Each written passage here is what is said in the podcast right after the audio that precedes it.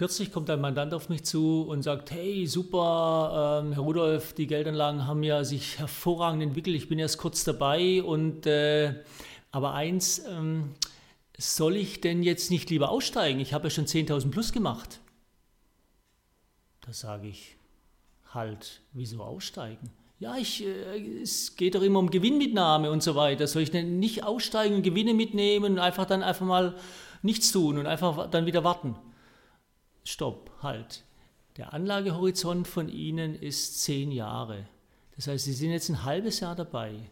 Die Gelder haben sich in einem halben Jahr gut entwickelt, die Welle ging nach oben. Die Welle hätte genauso gut runtergehen können.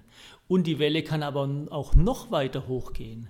Das heißt, das, was Sie gerade selber wieder entscheiden wollen, dass Sie jetzt anfangen zu timen, rauszugehen oder reinzugehen, das machen wir schon selber. Wir haben bereits Gewinne mitgenommen. Also wir sind ausgestiegen, wir haben Geldpakete realisiert und wir sind jetzt nur noch in Geldpaketen drin, wo wir noch weiteres Potenzial sehen. Also für uns ist der Anlagehorizont immer noch zehn Jahre.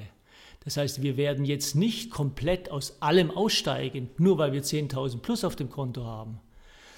Wichtig ist wirklich, möchte ich das ganze Geldanlegen alleine machen oder überlasse ich das einem, meinem Vertrauten, dem äh, Profi, der es für mich tut. Und wir sind die Anlageexperten. Wir kümmern uns um die Gelder, ihre, um ihre Gelder jeden Tag und haben auch kein Interesse dass wir die 10.000 wieder verlieren.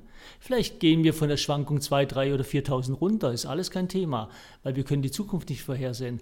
Aber unser Anlagehorizont ist im Endeffekt zehn Jahre und wir gehen davon aus, dass wir in zehn Jahren nicht 10.000 mehr auf dem Konto haben, sondern 70, 80 oder 90.000 mehr auf dem Konto haben. Das ist unser, unsere Aufgabe, die Sie uns übertragen haben.